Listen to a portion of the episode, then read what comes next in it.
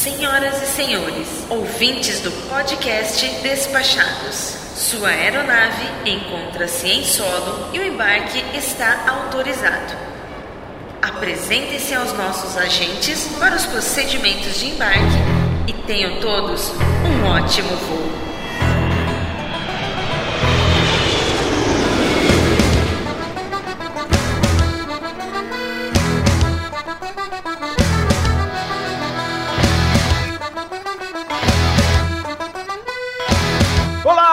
Caro Audio Spec!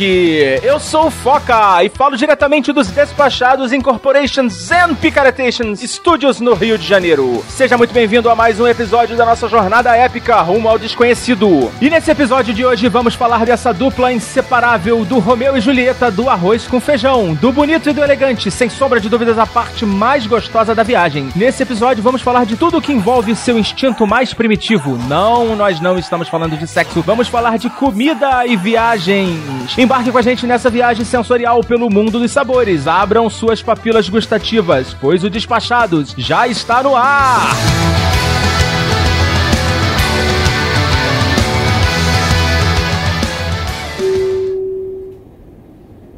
Senhoras e senhores, bom dia, boa tarde e boa noite. Sou o chefe de cabine Cristiano e hoje tenho a companhia da comissária Inês. Pois muito bem, opa. Hoje estou encarregada de receber os nossos clientes VIPs em nossa jornada rumo a um desconhecido. Ora porras, você tem que dizer. Em nome desta tripulação e do podcast Despachados, apresento as boas-vindas ao episódio Tarará. Aí você fala o número do episódio. Mas como vou dizer o número do episódio tarará, se tu não me dissestes o número da porra do episódio?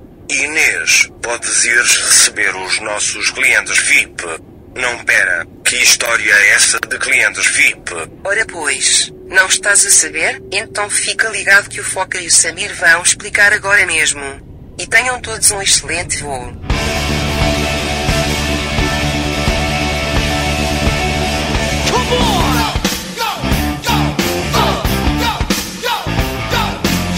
E diretamente de São Paulo, eu convido para ocupar o seu assento na nossa mesa de debates, Samir Reis. Fala galera, meu nome é Samir e a minha comida favorita é comida de mãe. Toda mãe cozinha bem, ou deveria. Retornando ao nosso programa de hoje, depois de um tenebroso inverno, ou um tenebroso verão, Gabi Camachi. Oi, gente, que saudade de estar aqui. Eu não podia faltar nesse episódio, né? Comida e eu, tudo a ver. Diretamente de Brasília, do Melhores Destinos para o Mundo, Monique Rene. Olá, pessoal. Eu acho que eu sou a única pessoa que sempre volta mais magra das viagens. Não é não, não é não. Pô, chamou de gorda na cara dura. E diretamente de Salvador, do podcast Gerando Novas Histórias, Dayana Almeida. Mãe, tô no Despachados. Quem não chora não mama, galera.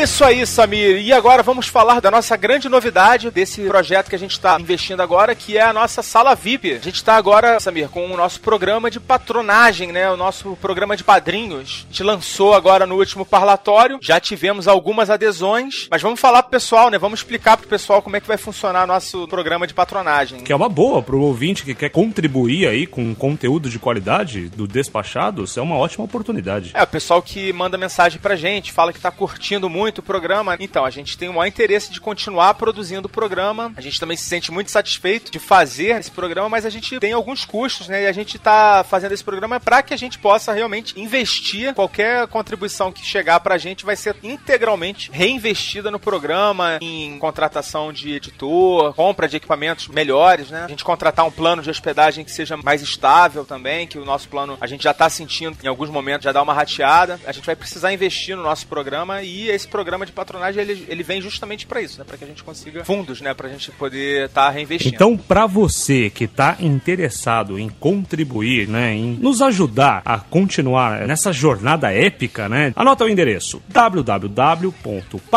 com m de Mike no final.com.br/barra despachados. Repete aí pra galera, cara. www.padrim.com.br barra despachados. Perfeitamente. E, cara, a gente gente criou lá uma série de benefícios, né? Porque a gente a gente está criando um plano que seja atrativo, né, para os nossos ouvintes, né? E a gente está criando uma série de benefícios também para eles. A gente tem contribuições a partir de três reais. Na verdade, é possível contribuir na plataforma lá do Padrinho a partir de um real, é possível contribuir, mas a gente já tem alguns benefícios a partir de três reais por mês. E aí a gente vai falando dos planos agora que a gente criou, né? Bom, então o ouvinte que quiser contribuir, ele pode começar até a partir de um real, como o Foca bem falou, mas para ele ter alguns benefícios, os planos começam a partir de três reais. Então, a partir de três reais, a gente separou em algumas classes aqui pro ouvinte para que ele saiba um pouco desses benefícios. Então, a partir de três reais, ele já é considerado um patrono economy. E aqui a gente gosta de usar uma palavra inglesa porque dá mais um charme, né, Foca? Cara, na verdade foi porque eu não consegui pensar em nada mais criativo do que isso.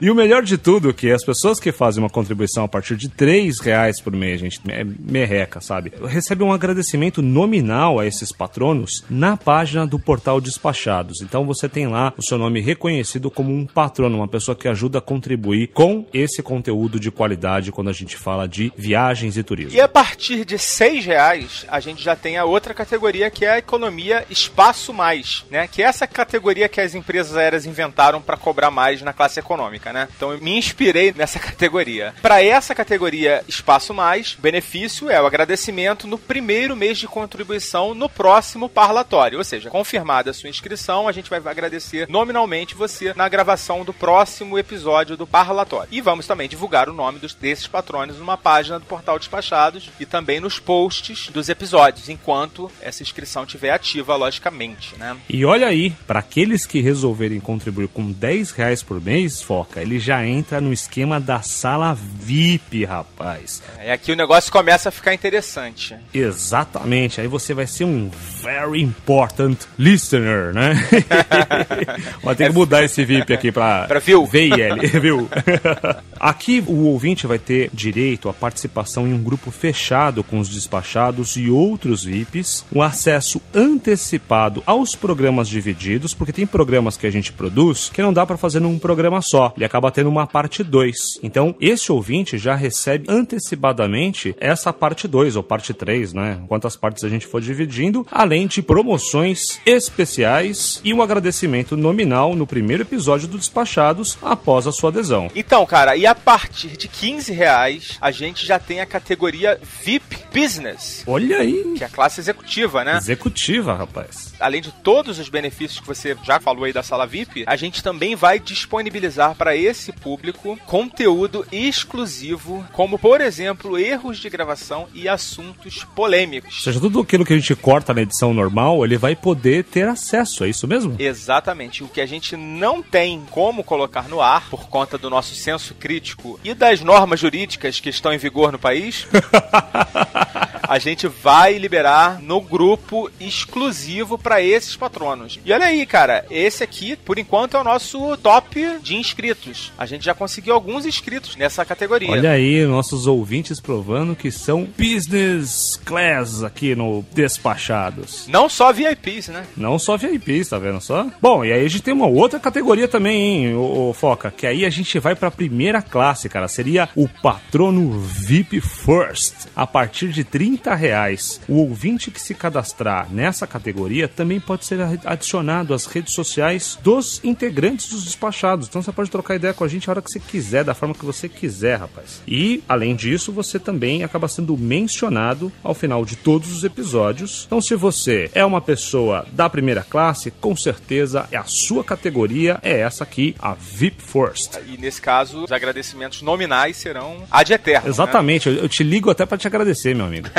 então, por falar nisso, a gente tem outras classes que são as classes top aqui do nosso programa de patronagem, que são a VIP Singapore Suites. E nesse caso aqui tem uma restrição, são poucas vagas, né? E a partir de 50 reais por mês. Nesse caso, a gente vai entrar em contato pessoalmente para agradecer a inscrição. E nesse caso, a gente vai também proporcionar uma, algumas recompensas que a gente vai enviar para essas pessoas, como por exemplo, porta-passaportes personalizado, alguns itens que a gente vai desenvolver. E também, cara, esse pessoal que tiver uma condição financeira um pouco mais, pessoas que possam contribuir com um valor maior, né? A gente vai também propiciar que essas pessoas participem com a gente de uma leitura de e-mails, ou que possam, de repente, até mesmo para os patronos da classe Private Jet, possam participar de uma pauta com a gente. Que é um benefício espetacular, né? Pra quem gosta do programa e quem quer participar É. ativamente do programa. Exatamente. Se você que tá aí se, se vê participando, né, das Compartilhando experiências, né? Você se vê. Você fica nervoso, né? Porque você queria falar aquela coisa que você sabe sobre aquele destino que a gente tá falando e a gente esqueceu de falar. Então, essa é a sua oportunidade aí de participar de uma gravação do Despachados. Esse aqui é pro cara que venceu na vida. Isso aí. Vamos chegar lá ainda. Pois é. Eu espero eu mesmo ser um patrono Pois Private é, cara. Jet. O, o, o patrono Private Jet, cara, ele merece até um beijo na boca nosso, velho. Coletivo. É, inclusive, inclusive o Samir falou que vai sair pelado na Paulista se quando a gente conseguir os quatro patronos Private Só Jets aí. quatro? Não, no primeiro, cara. Aí, tá vendo? Aí, tá registrado, hein? Depois você que se vira, hein? Alguém só precisa de um advogado pra me tirar da cadeia. Aí, o Samir está fazendo um desafio, hein? Eu nunca tive vontade de ver você pelado, Samir. É, mas agora deu vontade, Cara, cara. o pior é que nem eu mesmo gosto de me ver pelado, cara. E pra explicar só um pouquinho como é que funciona, né? O padrinho funciona assim: você entra lá, tem um botão lá grandão, apadrinhar, né? Que é pra você se inscrever, né? Na nossa sala VIP. E quando você faz isso, você vai ser encaminhado pra uma próxima sala. Você pode selecionar uma das classes, né? Que a gente acabou de falar. Ou você pode digitar um valor qualquer. Na verdade, você tem essa opção. Por exemplo, se você quiser botar lá R$ 12,48 Você pode, de- pode fazer essa contribuição também nesse valor. Pode fazer a contribuição no valor que você quiser. Mas como que funciona a plataforma, né? Funciona assim: se você fizer a sua contribuição no início do mês e você optar pelo pagamento através de boleto bancário, esses boletos eles são emitidos juntos, juntamente. Eles só vão ser emitidos no dia 15 de cada mês. Ou seja, você tem que esperar até o dia 15 para que esse boleto seja emitido. Os boletos são sempre emitidos com vencimento no dia 20 e a gente só vai receber a confirmação de- dessas inscrições né, no final do mês. Na verdade, a gente recebe um alerta de que houve uma, uma inscrição né, no programa, vai vir o e-mail do nosso ouvinte que se inscrever, a gente vai ter o controle disso, mas a confirmação a gente só recebe no final do mês. Então a gente só vai liberar as, as recompensas né, quando a gente tiver essa, essa confirmação. E no, no cartão de crédito, o procedimento também é bem parecido. A única diferença é que você não vai esperar até o dia 15 para receber o boleto, porque você vai cadastrar lá os dados do seu cartão assim que você fizer a sua inscrição. E eu tenho a impressão de que você vai ser debitado imediatamente lá no seu cartão, mas a gente também só vai receber essas confirmações no final do mês. Então, você que está ouvindo aí o programa até o dia 15, corre lá, faz sua inscrição, emite o boleto até o dia 15 ou faz o pagamento do cartão de crédito até o dia 15, que até o final do mês a gente vai estar recebendo a sua confirmação. É isso aí. É uma forma de você conseguir contribuir com uma informação de qualidade que você gosta de acompanhar aí a cada 15 dias. E dependendo da contribuição, a gente pode até encurtar. Cara, é tanto benefício que eu já vou colocar até a minha mãe como patrona, cara. Acho que eu vou pegar lá o cartão de crédito dela escondido e vou colocar ela como madrinha aqui do Despachados. Acho isso uma excelente ideia. Eu tô aqui até abrindo a bolsa da minha mãe. Aí, fica a dica também pra você que não tem dinheiro. Peça pra sua mãe. Não, não, é, peça pra sua mãe antes, hein, cara. Não vai, é, senão, ah, olha, porque a gente vai receber de processo de mães aí, ó. Vamos pro podcast, cara? Vambora!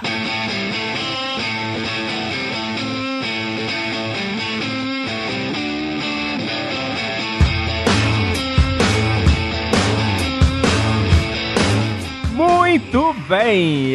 Então, galera, hoje nós vamos começar um programa para falar de viagens e comida. A ideia que eu tive foi de fazer uma trilogia, não sei se vai funcionar muito bem, mas a trilogia para falar de comer, amar e rezar, não necessariamente nessa ordem. Para começar, eu queria que vocês contassem pra gente em relação assim à vida de vocês de viajantes, o quanto que vocês pesam a questão gastronômica na escolha dos roteiros ou na decisão de onde ficar, montagem de roteiro de viagem. Eu tenho uma divisão muito clara em gastronomia quando eu tô viajando a trabalho e gastronomia quando eu tô viajando de férias. Quando eu tô viajando de férias, eu ignoro, cago pra restaurante, pra anotações, pra tudo e como onde dá fome, o lugar que aparece na frente, salvo se for um roteiro muito gastronômico, como Mendoza, por exemplo, que você vai pra comer, que você é obrigado a reservar. Não for o caso, eu ignoro, fico passeando e quando dá fome eu paro. Mas quando eu tô a trabalho, eu realmente pesquiso, vou atrás das comidas típicas, vou atrás dos melhores restaurantes, dos restaurantes mais clássicos, dos tradicionais, e monto tudo no mapa. Eu uso o Foursquare pra ir. E enquanto eu tô passeando, quando dá fome, eu olho no Foursquare o que tá mais próximo de mim e vou experimentar aquele restaurante. O mapinha facilita muito nessa hora. Então, quando você tá viajando a turismo, o destino encarrega de fazer as escolhas pra você. Ah, é mais ou menos isso. Eu não me preocupo muito, não. Até porque. Por isso que volta mais magra, né? É, eu acho que é isso mesmo. Eu, e eu gosto muito de comer porcaria, né? Então, quando eu vejo aquelas porcarias gostosas, assim, nas lanchonetes, aquelas por... Porque tem porcalhada no mundo inteiro, né? E aí é lá mesmo Comida que de eu rua, como. comida de É. rua. Não tá na pauta, mas é algo também mexe comigo. É lá mesmo que eu como. E às vezes, assim, quando dinheiro sobra, eu invisto em alguma coisa mais legal. Mas no geral, eu só me preocupo com nomes de restaurantes ou ir a lugares tradicionais quando eu tô a trabalho. Na vida real, eu como o que dá fome. Você falou que você usa o Foursquare. É. A Gabi já falou do Yelp, né, Gabi? Uhum, isso. Que é o que você costuma usar em viagem? Quando eu não tenho nenhuma indicação, não, não tenho ideia do que eu vou comer, aí eu uso o Yelp. O, o Marcos é melhor nisso. Ele tem uns parâmetros legais lá, a gente sempre. Dele dá sempre certo. Ele costuma usar os filtros que funcionam melhor, Isso, né? isso. Cara, será que eu sou o único que não usa tecnologia nenhuma pra comer, cara? A gente não usa sempre. Mas, por exemplo, a gente tava indo agora pra Key West. No caminho, a gente podia parar em qualquer lugar pra comer. Só que a gente não fazia ideia do que era bom, o que era ruim. Ele parou, foi lá no Yelp, tinha um restaurante a 100 metros de onde a gente tava, com uma classificação legal, com preço bom, falando mil maravilhas. Fomos lá e foi ótimo. Sami, você não usa, mas eu tô pior do que você, que usa o TripAdvisor. Não, eu não uso nada, gente. Eu- é impressionante. Eu nunca usei nenhuma tecnologia pra, pra comer. Eu acho que eu tô, eu tô Não, ficando não, velho. Não é pra comer, é pra escolher o restaurante. Não, mesmo pra escolher. Eu, eu nunca usei, sério mesmo. Eu Badum. não uso o Foursquare pra escolher. Eu uso o Foursquare pra montar o mapa, porque ele quase sempre tem classificado todos os restaurantes. E eu monto o mapa ao longo da vida, não só na véspera de viajar. Então, por exemplo, eu tenho um mapa de onde comer em Nova York no Foursquare. E toda vez que eu vejo um restaurante em uma matéria, alguma coisa que me chama a atenção e eu tenho interesse naquele restaurante, eu salvo ele no meu mapa de onde comer em Nova York, porque eu sei que um dia eu vou a Nova York e, e o mapa vai estar pronto. Então, quando eu chegar lá, basta eu entrar no meu mapa pessoal, porque lá vai ter todos os meus interesses anotados ao longo de vários anos. E eu faço isso com várias cidades. Eu sou meio ignorante eu também, eu não sei usar. Toca aqui, Samir. Opa, é nóis. Eu tô com a Dayana, uso o TripAdvisor. Por incrível que pareça, vocês reclamaram do TripAdvisor em algum episódio aí passado e eu tenho me dado bem, cara. Tem eu, funcionado. Eu que, eu que falei do TripAdvisor, não, é, não foi uma reclamação, eu só não simpatizo Não, não com ele, assim. é, não, mas não- teve mais alguém que falou também que não curte. É, não me sei. Não é foi eu porque não, que eu gosto. Tipo, Também nunca me colocou em roubada, não. a maioria das avaliações são muito lacônicas. Uhum. Assim, adorei, beleza, legal, ajudou pra Não, caramba. e embaixo né? dessa tem uma, odiei. É, né? exatamente. Aí que fica bom mesmo, né?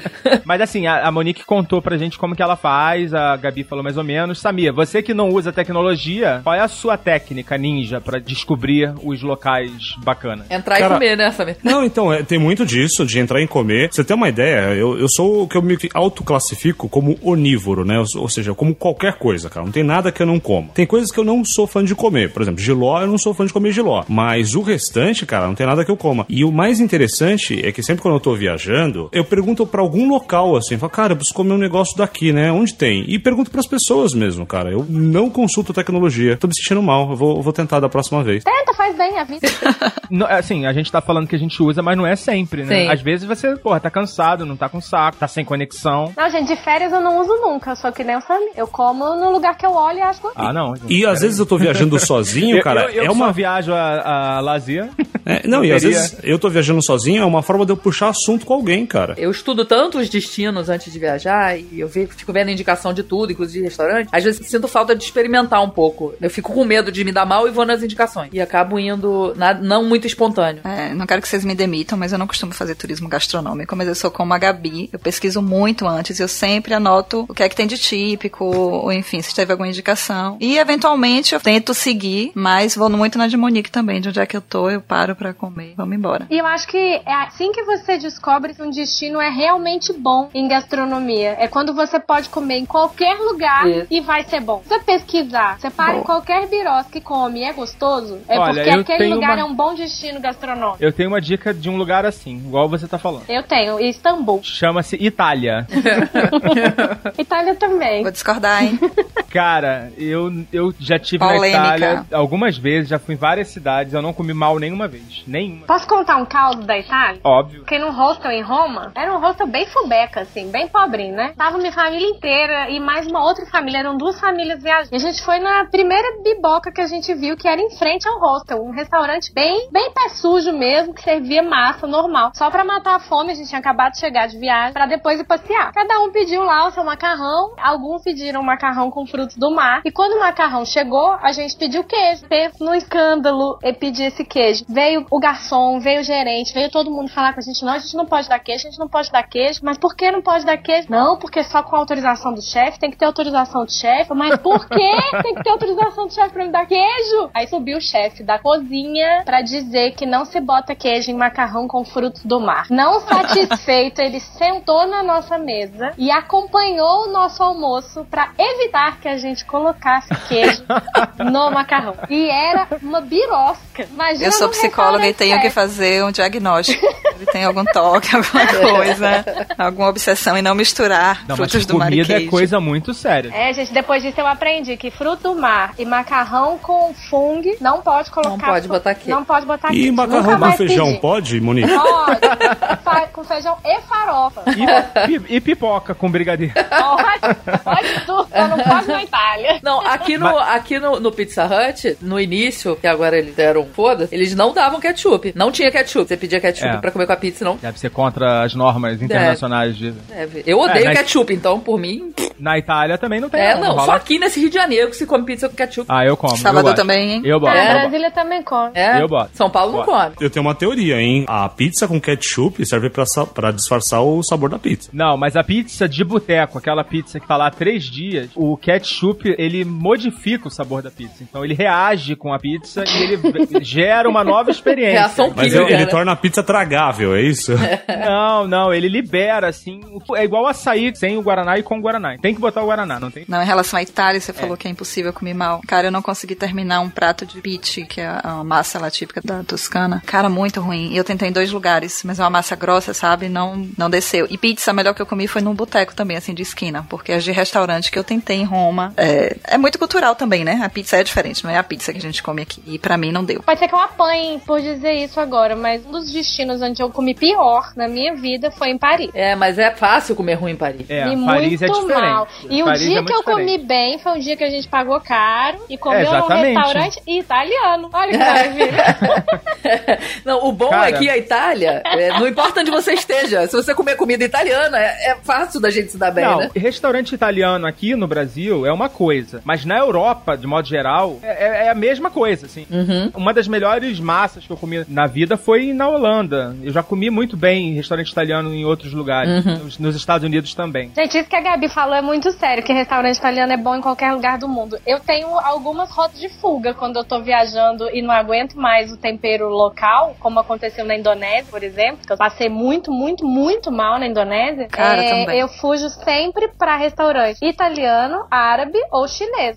Um dos três. Ou é chinês, ou é árabe, ou é italiano, porque eles são muito tradicionais nos temperos e nos sabores. Então, dificilmente você vai comer num restaurante chinês em qualquer lugar do mundo que não tenha gosto de comida chinesa. É, Então, Estados Unidos que consegue cagar o italiano, né? Que bota aquele molho vermelho picante lá e.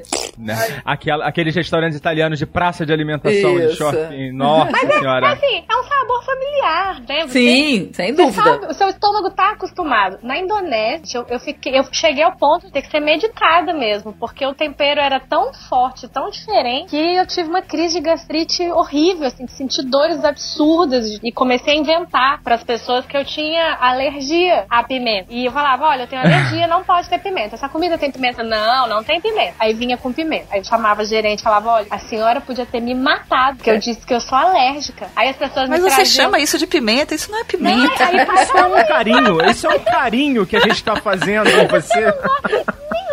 Eu ouvi isso várias vezes. Gosta nem um pouquinho. Não, não é uma questão de gostar, é uma questão de morrer. E aí Mas é péssimo mesmo, é muito temperado. Taças de sorvete, como pedido de desculpa. Foi, nesse ponto foi ótimo, mas. Tá valendo pouco, hein, eh, Monique? Ia chamar de Gente. Michelle, ó. Gente, não faz isso não, que eu começo a ter ato falho. Gente, só um segundo, só um segundo, silêncio.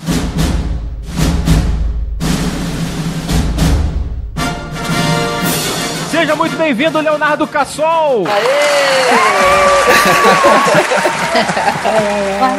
Uma pessoa que chega assim tão sorrateiramente no meio do programa tem que ser recebida com aplausos mesmo. Fala, gente. Tava ouvindo vocês falarem aí, dando risada aqui, sem poder rir alto. Mas eu acho que o pessoal, a Monique tava falando aí na Tailândia, nesses lugares que colocam muita pimenta, eles têm um estômago blindado de aço. Certamente tem uma questão que nos diferencia deles, é evolutiva, porque eles conseguem comer coisas que as lágrimas em mim escorrem se eu botar próximo da, da minha boca. Não preciso nem engolir, já começa a lacrimejar, né? De tão forte que é. Também não curto pimenta, não. É desesperador. Depois que eu vi o guia ali comendo a pimenta, assim, era colher de pimenta com um pouco de arroz. Gente, Ave Maria. eu pedi pra parar e aí desisti do meu prato de que era um pato também PS. Vai ver que eles têm uma tradição, tipo os judeus, né, que são circuncisados lá, eles forram o estômago com couro quando nascem. Eu tô brincando, mas tem alguma coisa assim, eh, biológica, alguma questão sim. Eles são muito mais tolerantes. Eu acho que não é questão de hábito, não. Eles têm uma predisposição a aceitar como. Será, cara? Eu acho Talvez que não, a gente cara. tenha por doce. Ah, eu acho que sim. Por- é, é Acho muito que você mais tem forte. que treinar, assim, você tem... ah, treinar as papilas gustativas desde Eu cedo. acho que o pior não é só Não, eu a, acho que é pimenta, questão não. Os temperos são muito diferentes Física. do que a gente tá acostumado e a gente passa muito mal. Eu cheguei à conclusão de que comida tailandesa só é boa fora da Tailândia. É mesmo? É, a Tailândia é uma porcaria. Mas a comida. Mas assim, a comida tailandesa ainda é passada. A comida indonésia é fedida. É muito ruim. Muito ruim. Você me pediu pra falar da China. Não É. sei se é agora já. Fala, é, conta- tem histórias da China? Porque, né? Tem, É. muito engraçadas, engraçadas. Ah, Assim, tem duas Chinas, né? Assim, vamos falar China, Pequim ou cidades assim mais chinesas. Se você vai pra Hong Kong e, e Xangai, aí você tem culinária mundial à sua disposição. Não vou dizer que é como se estivesse em Nova York, mas assim, é, é próximo. Você tem muita opção de comida. Inclusive, depois de duas semanas na China, no meu último dia em Xangai, eu acabei comendo num restaurante brasileiro lá, porque eu não aguentava mais comida asiática. Coisa que eu não faço, né? Mas assim, não deu. Eu tava com muita saudade de um arroz, feijão, churrasco, alguma coisa assim, mais brasileira. Mas assim, eu, eu na China eu buscava, obviamente, principalmente em Pequim, é, restaurantes que tinham cardápio com foto ou cardápio em inglês. Que não são todos, mas tem. Acontece, né? E aí, tava com a minha família toda lá, e num determinado restaurante tinha lá um prato com uma cara ótima, assim, uma fotinho, e dizendo que era beef, né? Ou seja, carne. Então, ok. Aí pedi, é, o prato veio muito bem apresentado, muito bem temperado. Só que eu comecei a comer a carne, né? E a carne tinha um. Ela era viscosa. Ela. Tô com medo desse final. ela era. Resi- parece- resistente. eu não gosto de língua, mas não era uma carne, nenhum tipo de carne de boi que você tá acostumado a comer tem aquela consistência áspera, um negócio estranho, né? E aí comi um pedaço, comi outro, aí até a minha mãe começou a falar assim: não, eu li que aqui eles servem carne de rato, como se fosse carne de boi. Aí mostrou um artigo no UOL, mostrou uma reportagem da viagem turismo. Aí eu, cara, aí que começaram a falar. Depois de alguém falar a- isso, fica difícil comer, Tornando a né? experiência bem fica- mais agradável.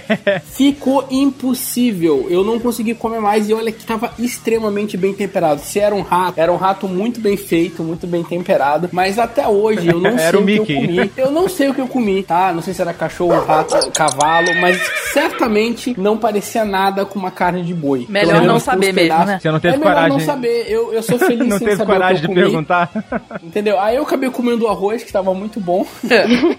E foi assim, depois desse dia um pouco traumatizado, eu jantava cup noodles, que é um pouco melhor que os nossos aqui, mas que eles vendem uns noodles maiores assim no supermercado. Custava baratinho, igual custa aqui. E no almoço eu tentava arriscar alguma coisa, mas assim, não é tão confortável assim, não é impossível, mas não é tão fácil assim de comer na Ásia não. Principalmente quem tem alguma restrição alimentar ou quem tem né, dificuldade aí com Mas também não passei fome não. Foi legal, mas assim, é bem desconfortável. Primeiro porque você não sabe o que você tá pedindo, o que você tá comendo. Quando não tem o cardápio inglês, em muitos lugares não tem o cardápio inglês ou com foto. Agora já Xangai e Hong Kong é muito tranquilo, achei muito fácil. São mais porque tem- ocidentalizadas, né? Ah, é que nem Singapura. É. Singapura, perto da Indonésia, é um paraíso. É um paraíso, é isso aí, é ótimo. Mas eu gosto de estar nos lugares e tentar comer culinária local, mas na China, assim, tem que ter um pouco de cuidado Cara, a China, a culinária chinesa, eu, eu quando fui pra Milão, Japão, eu fiquei em Chinatown. E tinha umas lojas, cara, que eu não conseguia nem identificar o que que eram aquelas coisas que eles vendiam. E era de comer, eu via que era de comer, tipo umas raízes, assim, uns pepinos em formatos de estrela. É uma coisa muito louca. E eu, uma galera comprando, assim, mau movimento. E essa coisa de comer sem saber o que era, eu fiz um, um mochilão. E não estava previsto a Escócia. Então eu não tinha pesquisado qual que era a comida típica. Mas cheguei lá e descobri que era o raguiz, mas não sabia o que era o raguiz e comi, e tava uma delícia e tal. Mas não me contentei, cheguei no hostel e dei um Google no que que era. E aí? descobri que é a buchada de bode. Oxi!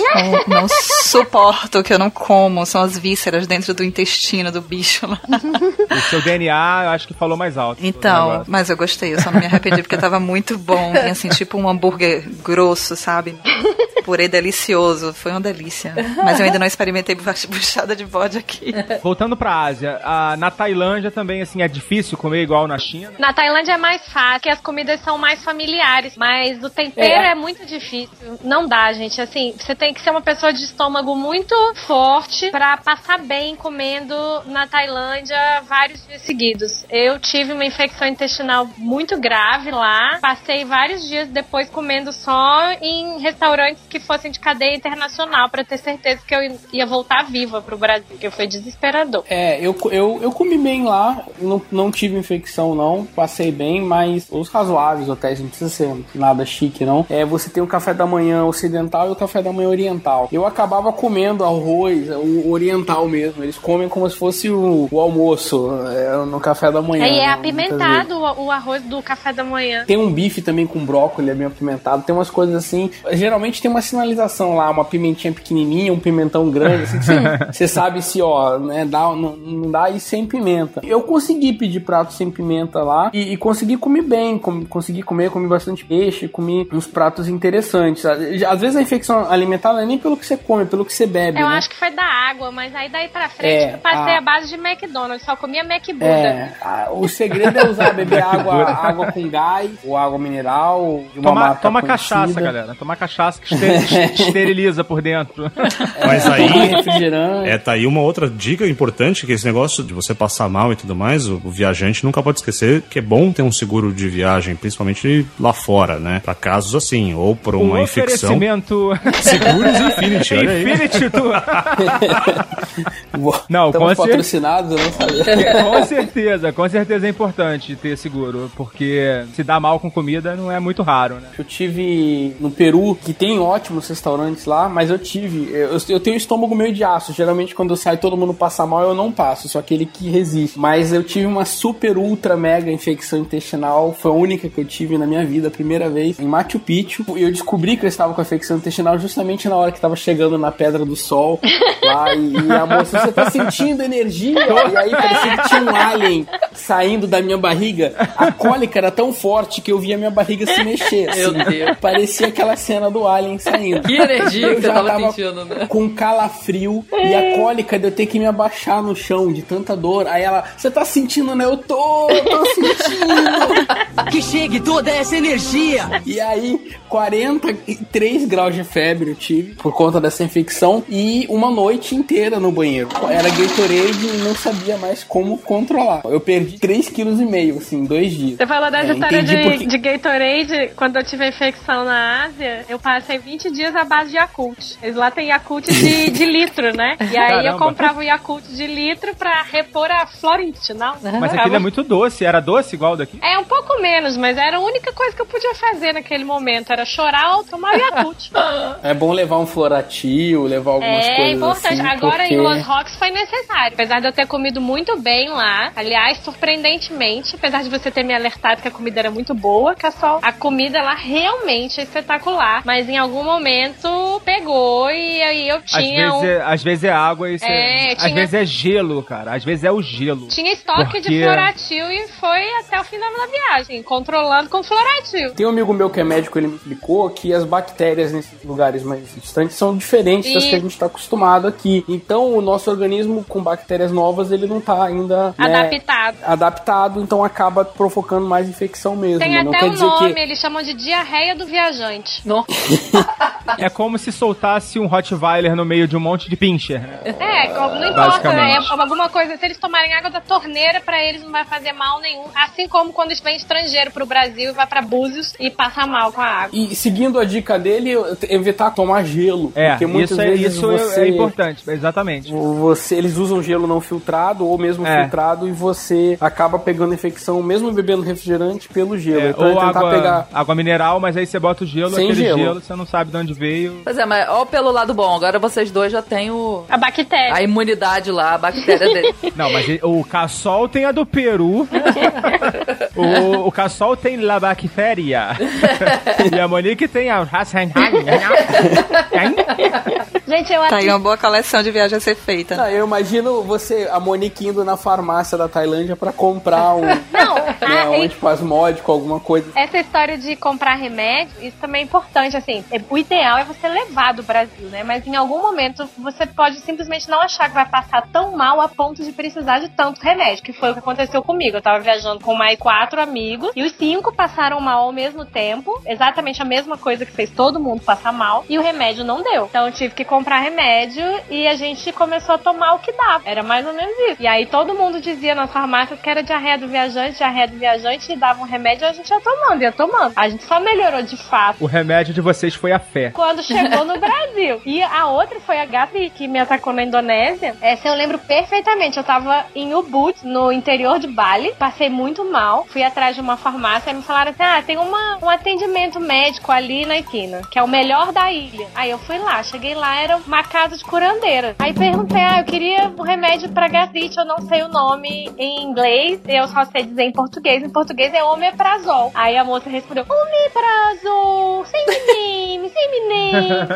E voltou lá de dentro com um envelope fora da caixa, sem validade, sem nada, e me entregou e eu acreditei também. É isso. Pô, achei que ela tinha te dado umas ervas, mano. Pelo menos foi um remédio. Foi medicina ocidental. Sabe-se lá de onde que saiu aquele remédio. Ou, ou uma baforada de charuto. Eu achei que era uma coisa mais assim, Mas alternativa. segundo ela, era o mesmo nome. Same name, same name, O que, que é same name? O que, que é same, Same name? name, mesmo Same nome. name. Same name. Ah, same... É porque ela name, omeprazol. Ô, Foca, tem que treinar o inglês turístico. Pois é, cara. Eu tava achando que era 100 ml. Não, e, e é engraçado, essa dica eu recebi quando eu fui pra Indonésia, que eu devia falar inglês da pior maneira possível, que era como eles entendiam. É, quando Me a gente for deram fazer... essa dica lá. Quando a gente for fazer sobre línguas, eu vou contar a história da primeira vez que eu pisei nos Estados Unidos. E eu tava falando, a pessoa não tava entendendo nada, mas era ela que não falava inglês, não era eu. Eu achava lógico que era eu, né? Mas eu- depois eu dou mais detalhes. Igual o Apple Juice, né, mano? Apple Juice é um clássico, Caraca, eu só gente. consigo falar Michelle agora, que inferno. pra que que tu foi falar isso, cara?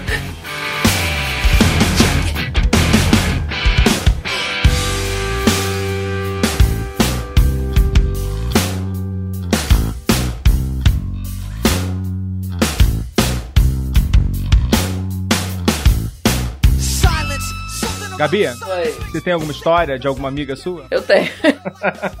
Não, eu tenho uma amiga que trabalhava com uma chefe e elas viajavam muito com viagens temáticas de gastronomia, né? Ia pra eventos e tal. E elas iam muito a restaurantes renomados e restaurantes chiques. Era convidada pelos chefes dos restaurantes e tal. Ah, essa minha amiga sempre recebia a instrução: não recusa nada. Elas estavam no evento uma certa vez, porque é, é feio, né? O chefe fica muito Ofendido, né? ofendido. E aí teve um evento que elas estavam, foi servido ostra. E ela, puta que pariu, eu não como ostra, mas vou ter que comer. Foi lá, só pensando na chefe falando, né? Não recusa nada que é feio, não recusa nada que é feio. Aí veio a ostra, ela botou a ostra pra dentro, tascou um vinho pra dentro pra não sentir nenhum gosto.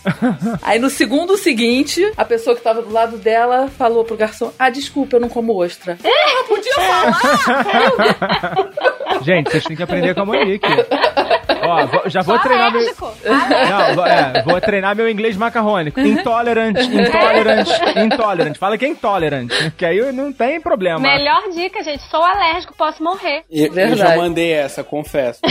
pra fugir de crustáceos, já, já, já mandei. Pois é, eu uma vez, a gente tava em Paris e eu resolvi que eu tinha que comer escargot. Eu tenho que experimentar, tô aqui, tenho que experimentar. Aí eu comi, não achei bom nem ruim, mas tinha uma areinha. Até hoje eu não sei se escargot é daquele jeito ou se eu comi num lugar ruim, né? De repente eu comi Era o num... do É, escargot. pois é. Porque Tá eu, quando comi, a Gabi, quando eu comi acarajé a primeira vez, achei uma bosta, achei muito ruim. Mas depois eu descobri que eu tava comendo no lugar errado. E hoje em dia eu sou apaixonada por Ah, acarajé. eu sou louca com Ah. acarajé. Sou Pois é, louca. eu também. Peraí, peraí, gente. A gente tem uma especialista em acarajé aqui Pois hoje. é. Pois é, por isso, por isso que eu tô deixando claro que eu sou maluca por acarajé. Venham, venham todas. Eu boto vocês na boa aqui de acarajé. Ó, eu sei que tem um acarajé muito bom no Rio Vermelho. Exato. Toda vez que eu vou, eu vou a Salvador, eu posso estar no quinto dos infernos que eu tenho que ir lá. Tá Quente certo? ou frio? É quente. Morno. Não, eu gosto de quente. Pra Monique é, é frio. É, pra Monique é Não, frio, Ela é alérgica à pimenta. É, não, mas a pimenta do Brasil eu dou conta. E eu sou filha de Ansan, então você não pode ter que comer acarajé quente. Uau. Muito Coloca bom. uma pergunta. Vocês falaram da Itália, né? Obviamente. Mas- Falamos, mas se quiser falar mais, fica à Não, vontade. Tá falado. Não, né? a Monique Itália- falou. A Monique não. Alguém falou que tem alguns lugares que você pode comer bem em qualquer lugar. Eu falei que a Itália é um sim, deles. pra mim, dois, É. assim, pra mim, um lugar que foi muito, muito, muito evidente isso foi Istambul. Comi, É mesmo? Excelente. comi Muito bem bom também. em carrocinha da feira, do muquifo, da imundice, tudo gostou. Tudo bom. Não tinha nada ruim. E quando você entrava num restaurante mais chique, era incrivelmente barato e você comia muito bem. E bem servido, Bem né? é muito servido, bom. muito vem barato. muitas carnes. É. Vem frango, vem carne. Ai, Muito- gente, que lugar coelho, tudo maravilhoso. misturado. Lugar maravilhoso. Nossa senhora. Muito bom, é, me, me lembro bom. E, cara, eu se eu morasse na Itália, eu tenho certeza que eu seria pelo menos 30 quilos mais gordo. De gelato, vinho e massa. Porque eu acho. E queijo? assim- queijo, queijo. Mas queijo, eu acho que na França tem mais Ai, opções. sabe onde, Itália- onde eu sou apaixonada pelo queijo? Portugal. Ora, pois queijos Ah, portugueses pô, moles muito são bom. maravilhosos. Queijos de É ovelha. Bacalhau também. Vocês já comeram alguma coisa ruim em Portugal? Já, o bacalhau. Ah, não. Ai, gente, essa história é ótima também. É padrão, é pouco se comer. Vamos estabelecer o padrão Apple Juice. A partir de agora, hoje, dia 30 de junho, estabelece. O Vai, padrão é fala. fui comer um bacalhau num lugar bonito, assim, né? Bonito, chique, bacalhau. Ok, pedi lá o bacalhau, qualquer coisa, não lembro qual. Aí veio o bacalhau pra mim e pra minha mãe. E a gente olhou o prato, não tinha bacalhau, só tinha batata. Aí eu falei, mãe, tem alguma coisa errada, cadê o bacalhau? Não tem bacalhau. Nem o meu tinha bacalhau, nem o dela tinha bacalhau. Aí chamei o garçom. Falei, moço, nosso prato não tem bacalhau. Ora, pois vocês brasileiros não sabem o que é bacalhau. Olha o bacalhau aqui. Aí enfiou a mão no prato. Ai, meu Deus. E começou a tirar os fiapos de bacalhau do prato com a mão. Ai, Jesus. Enfiou o dedo na minha comida e começou a Ai, puxar. Jesus. Aí contou um bacalhau, dois bacalhau, três bacalhaus. Ora, pois como não tem bacalhau, teu prato, claro que tem bacalhau. Vocês brasileiros vêm pra cá e não tem bacalhau. Não sabem nem o que é bacalhau.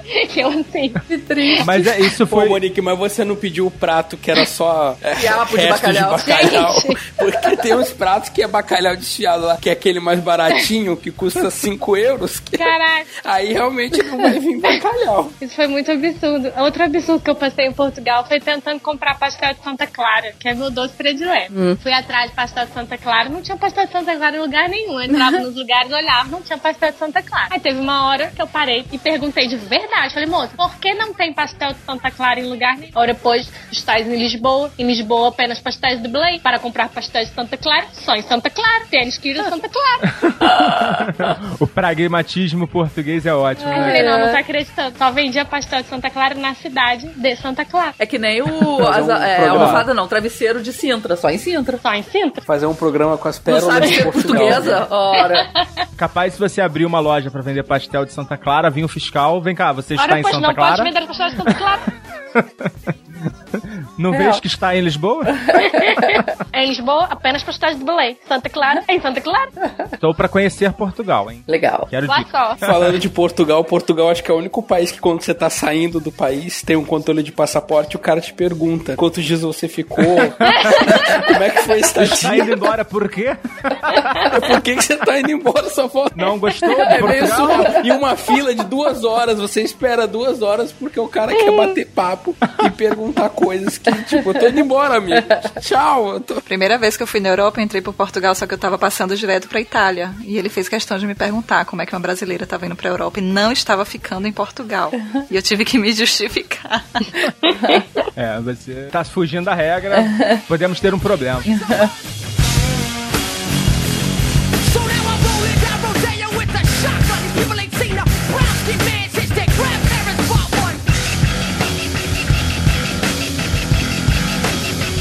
voltando agora ao Brasil. A gente tá falando muito da Europa, da Ásia e histórias de Brasil. Samir? Opa, tô aqui. E Brasil é, é nós, hein? Por isso que eu te chamei. Você, você chega nos lugares, você per- pergunta pelas comidas típicas e tal, e você já teve alguma surpresa nessas suas andanças por aí? Cara, é impressionante o Brasil. Eu, eu sempre brinco que há muitos Brasis dentro de um Brasil só, né? Se você viaja de norte a sul do Brasil, é como se estivesse se estivesse passando por vários países, porque é um país de tamanho continental, tem uma riqueza gastronômica inacreditável, cara. E por causa também das imigrações europeias, a gente acabou misturando muita coisa na gastronomia local. Então você tem, você tem uma, uma riqueza de sucos, frutas, coisas que não chegam pra gente aqui no Sudeste, por exemplo, que é do Norte e do Nordeste. Vou contar uma história ruim que eu já tive, né? Tava na Amazônia e aí falaram assim: ó, você tem que experimentar aqui o tacacá no tucupi, né? Eu falei: caramba, o que, que será o tacacá no tucupi, né? Aí me serviram lá a. Parece uma, uma conchinha, né? E não sei se vocês sabem, mas o tucupi é uma extração que você faz da mandioca. Quando você vai fazer a farinha da mandioca, ele faz a extração do tucupi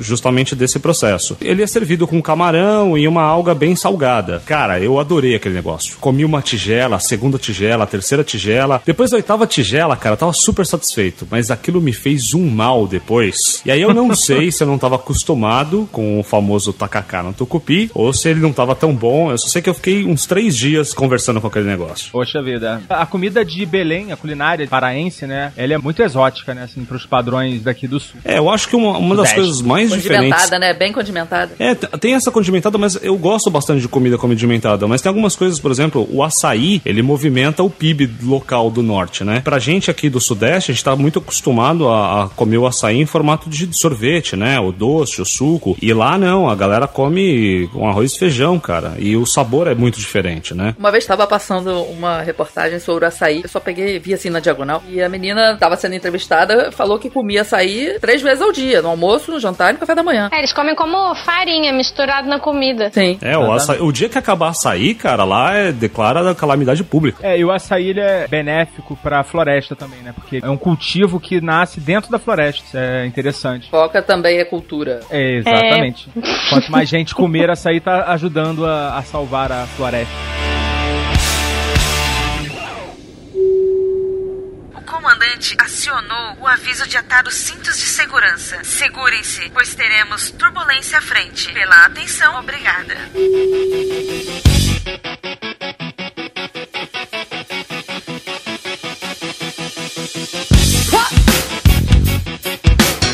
Tava falando do Pará, eu fui Pará uma vez e experimentei uma comida que, cara, também me fez mal e, na verdade, eu não curti muito, não. A tal da maniçoba. Ah, eu gosto da maniçoba, cara. Maniçoba é a que deixa a boca dormente? Qual Depende que deixa a de- boca é, dormente? Acho que depende de como você um for pouco, fazer. é, A é. maniçoba é feita com a folha do, da mandioca e fica um pouco... É, tem que saber Não fazer muito. porque a, a folha da mandioca ela é extremamente tóxica, né? Então tem que saber Exatamente. fazer. Ela cozinha por dois dias. Tem que ficar dois dias cozinhando a folha da mandioca. Vocês estão falando só de coisas que vocês não gostaram na, no norte, mas acho que uma das melhores coisas que eu já comi no Brasil até hoje foi uma muqueca lá em Manaus. Uma muqueca como eu nunca tinha comido. Gosto muito da, da muqueca baiana. Sou maluca por dendê. Mas olha, essa muqueca, eu vou fazer até propaganda, porque eu já fiquei com vontade de comprar a passagem pra Manaus só pra comer esse raio dessa muqueca de novo. Chama, chama Banzeiro restaurante. Eu vou mandar a foto pra vocês. É uma muqueca de pirarucu defumado com leite de coco, banana e castanha. Ah, então É. agora a gente vai brigar, hein? Porque eu sou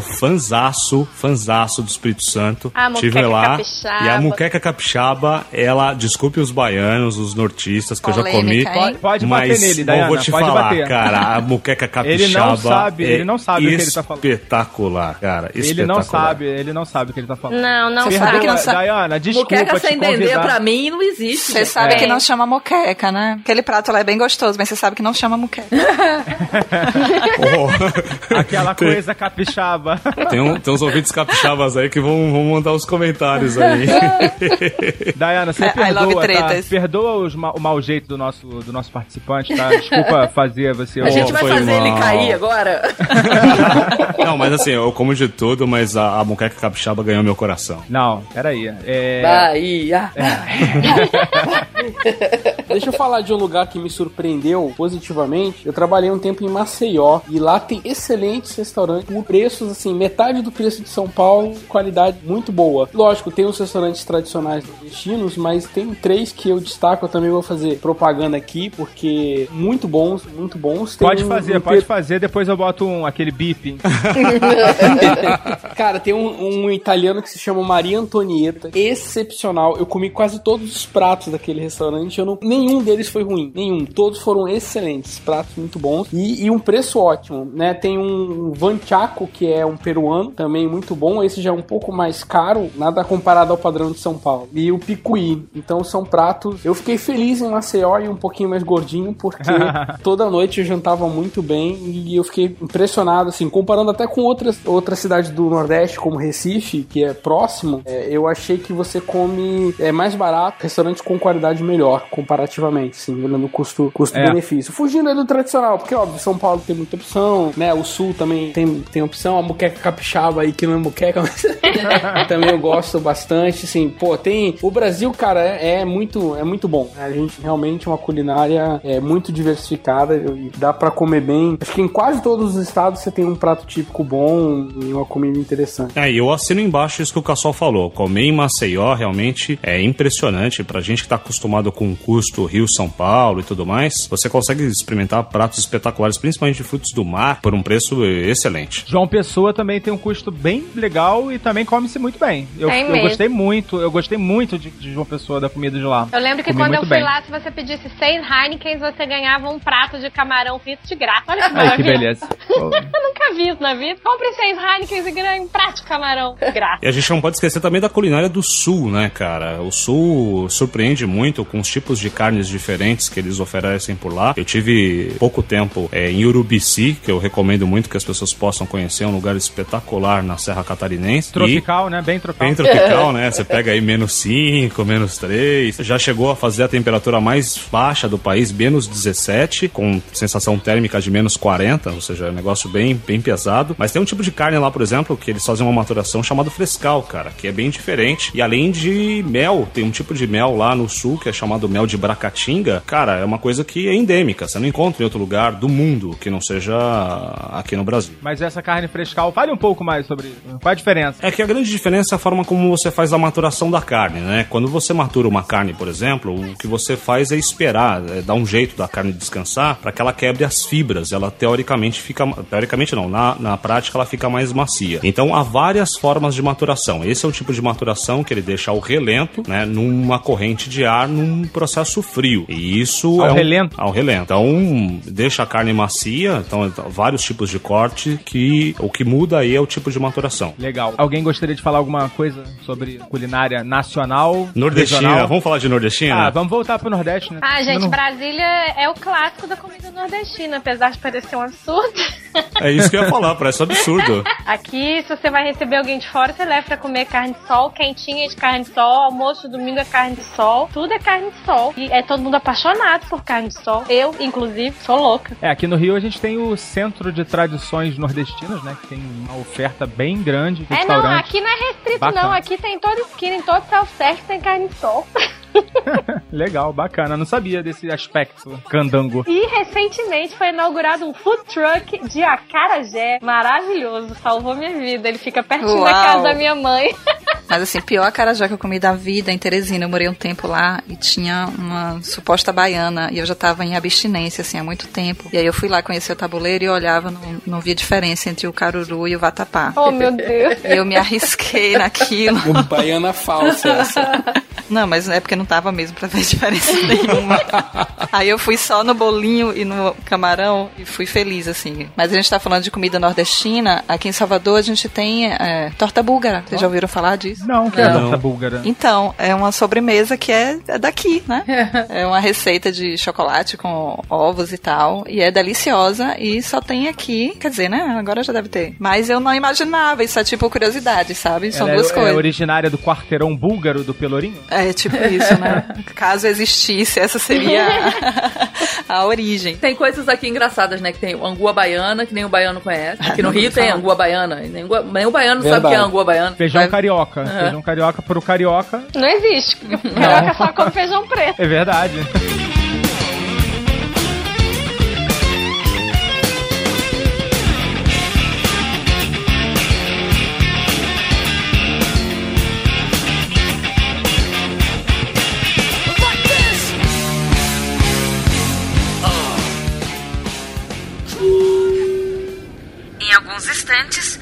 Chegaremos ao nosso destino. Tenham cuidado quando forem acessar o seu bom senso. Ele pode ter se deslocado durante o voo. Sabemos que a escolha do conteúdo é uma decisão somente do ouvinte. Por viajar com o podcast Despachados, obrigada.